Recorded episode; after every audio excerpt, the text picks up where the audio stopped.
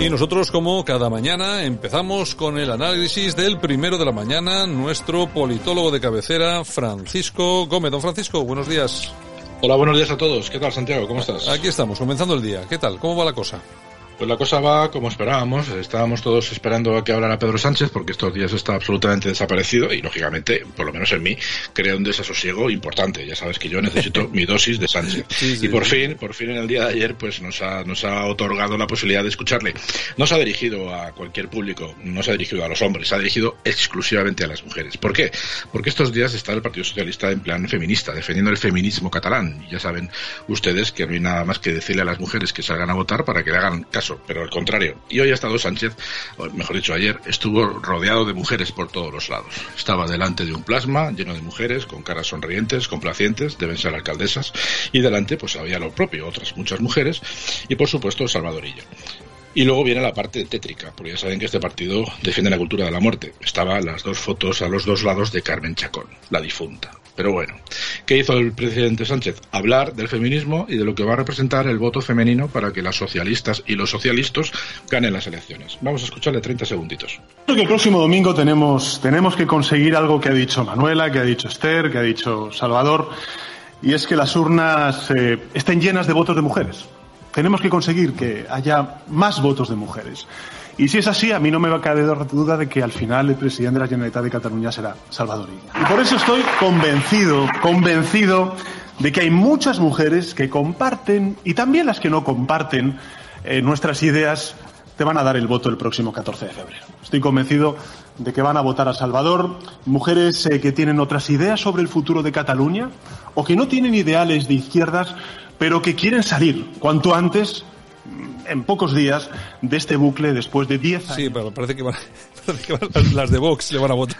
Sí, van a salir, van a salir las mujeres del armario. Las que no le votan, ahora le van a votar. Hay que decir que, hoy que ayer se ha gustado. ¿eh? Estaba el hombre guapetón, con el corte de pelo recién hecho, bien afeitadito, su traje azul con destellos, muy guapetón, con la chaqueta desdada a los botones, así en plan aquí estoy yo. Y, y al final pues despertó pasiones, porque al final hay que reconocer que el tío pues sabe, sabe, tiene, tiene su aquel, sobre todo para el sector trans. Pero bueno, vamos a seguir hablando de él, porque al final, oye, para día que habla, le vamos a hacer caso. Ahora nos habla un poquito más, vamos a estar un minutito escuchándole, sobre lo que representa el Partido Socialista y lo que gracias al Partido Socialista y la historia del mismo, pues van a volver a conseguir en Cataluña, vamos, solucionarlo todo. Y eso que han dicho que no van a pactar con Esquerra, bueno, eso lo dicen ellos. El domingo podemos tomar el volante. Cataluña puede tomar el volante, enderezar el rumbo y abandonar ese camino que solo ha llevado a la decadencia y a la división. Y lo vamos a hacer votando a la única persona que, como bien comentaba antes el secretario de organización del Partido Socialista Obrero Español, ejerce y se cree candidato a la presidencia de la Generalitat de Cataluña, que es Salvador Illa. Esa es nuestra apuesta. Esa es nuestra apuesta. Nuestra apuesta, nuestra apuesta es tan noble como sencilla de explicar. Nuestra apuesta es reencontrarnos. Nuestra apuesta es unirnos. Nuestra apuesta es volver a Cataluña, no para dividir, sino para unir. Volver para que Cataluña funcione, que hoy es más necesario que nunca. Una Cataluña que además tiene que volver a la izquierda, ¿no? Porque eso somos nosotros. Nosotros somos la izquierda catalana, somos la izquierda española. Eh, la que se centra en los problemas reales, de la gente real, sobre todo de la gente que necesita de la política para poder resolver sus problemas más cotidianos. La izquierda que gana para hacer y que hace para avanzar, porque nosotros somos gentes que avanzamos siempre, ¿no? Y porque, como diría Karma, pues eh, si decimos izquierda, hacemos izquierda. ¿no? Esta es la cuestión. Y porque este domingo entre independentistas y la izquierda, si Cataluña dice izquierda, pues la izquierda pasará página y escribirá una nueva página de la historia catalana una página llena de esperanza, de confianza, que es lo que representa Salvadorilla para el conjunto de la sociedad catalana. Bueno, pues ahí está la esperanza de Salvadorilla. El presidentilla, que hay que llamarlo así. presidentilla. Lo ha dicho él, lo ha dicho él y muy deprisa. Eso hay que, hay que, hay que hacerlo despacito para que salga la primera. Mientras tanto, Pablo Casado. Pablo Casado estaba en territorio comanche. No se le ha ocurrido al hombre nada más que meterse en la TV3. ¿Y ahí qué ha hecho? Pues ha hablado de muchas cosas, pero fundamentalmente nos ha explicado en qué consiste la pinza. La pinza siniestra entre PSOE y Vox. Es una teoría un tanto estrambótica, pero muchos creemos que es cierta. Y no lo creemos ahora porque estemos hablando por la radio, sino antes de hablar por la radio. Tú lo sabes, Santiago. Y, pero, pero estamos absolutamente de acuerdo de que es el objetivo de Vox, aunque a la gente de Vox le moleste escucharlo. Vamos a oírlo de, boca de, y por, palabras de, Pablo Casado. Bueno, ya hemos visto la pinza de Vox y del PSOE. Sí. ¿No? O sea, Vox lo que ha hecho es facilitar que Sánchez tenga 140.000 millones de euros para dar a sus amigos sin ningún control.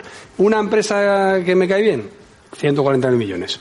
Eh, ¿Que quiero que un ayuntamiento gobernado por Podemos tenga dinerito para ganar las elecciones? De los 140.000 millones. ¿Quién lo ha aprobado? Vox. ¿Por qué?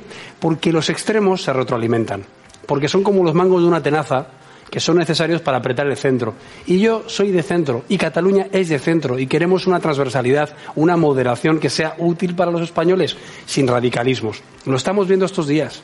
Al final no podemos trasladar esa confrontación cívica a la ciudadanía. Yo lo que pido es estabilidad política, concordia civil y prosperidad económica. Y quien no es capaz de gestionar bien, como Sánchez, o quien no ha gestionado una concejalía ni en su pueblo, como Vox, no puede ser parte de la gobernabilidad útil para lo que viene ahora mismo en Cataluña, que es una pandemia muy grave y que es una crisis muy grave. Bueno, pues eh, también está bastante, bastante claro y belicoso Casado. Sí, bueno, al final quedan tres días para que esto se acabe y es normal que aprieten un poco el acelerador.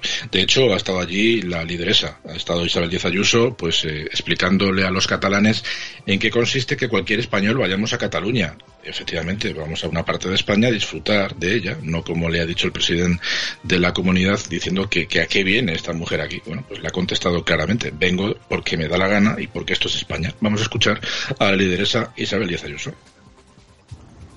Todo queda al servicio de la política ahora, en Cataluña. Del 3% del puyolismo, de la casta política que a través de 15 impuestos propios frente a los tres de Madrid han conseguido que haya sitios en Cataluña por donde la gente ya no quiera ni siquiera pasar. Están haciendo una Cataluña invivible. El sueño de la independencia es una pesadilla. Todos los nacionalismos son así, todos. Y por tanto hay que sacar a Cataluña de esta delincuencia, de todas las formas de delincuencia. Estas formas, por ejemplo, que están haciendo un sistema y creando un sistema en el que solo se puede vivir en él agachando la cabeza. Como es un sistema en el que se permite a uno saltarse las leyes, delinquir y expropiar impunemente, y que permite acosar y agredir a los demás. Decía el presidente del Parlamento, Roger Torrent, que yo venía aquí a no sé qué. En España no se va o se viene. En España se está porque somos españoles. Y yo soy española y por eso estoy aquí. A la Cataluña vanguardista la vamos a hablar de aquí y de allí. ¿De verdad que estamos en esto? Bueno, pues ahí estaba la lideresa, como tú dices. Hacía aire, ¿eh? Hacía aire, se notaba. Sí, sí, sí, hacía airecillo, sí. Bueno, la lideresa, la lideresa, como sabe que la tenemos a precio, vamos a decirle simplemente que la próxima vez o el discurso lo lleva escrito en una letra un poco más grande y a ser posible en Word. Y así, si se lo escribe a mano, pues eh, suele pasar eh, que uno no entiende la letra y en su propia letra y encima se hace aire, pues pasa lo que pasa, que uno cuando lee, pues lee como un robot y no se nota la naturalidad que habitualmente mm. destaca en ella. Pero bueno, yo, creo, yo, creo, que ahí el viento le estaba moviendo los papeles, me da la sensación. Seguramente, Al que no le van a mover los papeles es Ignacio Garriga. Lo digo más que nada para que la gente de Vea que también hablamos de él.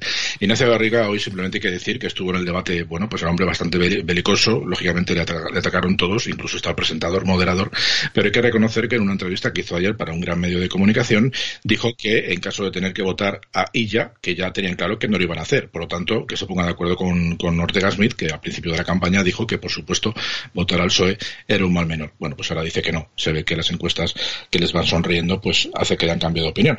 Y finalizamos con, lo, con la historia que ha pasado con lo de la infanta Leonor. Saben ustedes que se va a ir a estudiar a Gales, su papá, lógicamente, como cualquiera haríamos en su situación, pues le va a pagar un buen bachillerato internacional, costeándolo con, los, con, lo- con su, con el dinero que gana como, como rey, como jefe de Estado. Cuesta 76.000 euros y ya se pueden imaginar ustedes lo que ha pasado. Pues lo que ha pasado es que en televisión española sacaron un rótulo el que, el que, en el que decían simplemente Leonor se va de España como su abuelo, con lo cual imagínense la que se ha montado porque es escandaloso. De hecho, Rosa María Mateo, la directora de Radio Televisión Española, parece ser que se ha cepillado directamente a las personas responsables de ese rótulo y por supuesto la izquierda pues ya está saltando a, la, a la porque dice que evidentemente no ha pasado nada malo y que al final siempre pagan los mismos, que son los pobres trabajadores, que en este caso pues se habían equivocado al poner ese pequeño, ese pequeño rótulo. Nada, decir que Radio Televisión Española tiene un presupuesto pues aproximadamente de unos 1.150 millones más o menos, eh, 1.127 para ser exactos y, que bueno pues a lo mejor con 500 millones le valía así le podían dar algo, algo de dinero para que está investigando la vacuna española que creo que le han dado 700.000 euros, Santiago. En fin, don Francisco, mañana regresamos y seguimos contando la actualidad. Será un placer. Muchísimas gracias y hasta mañana entonces.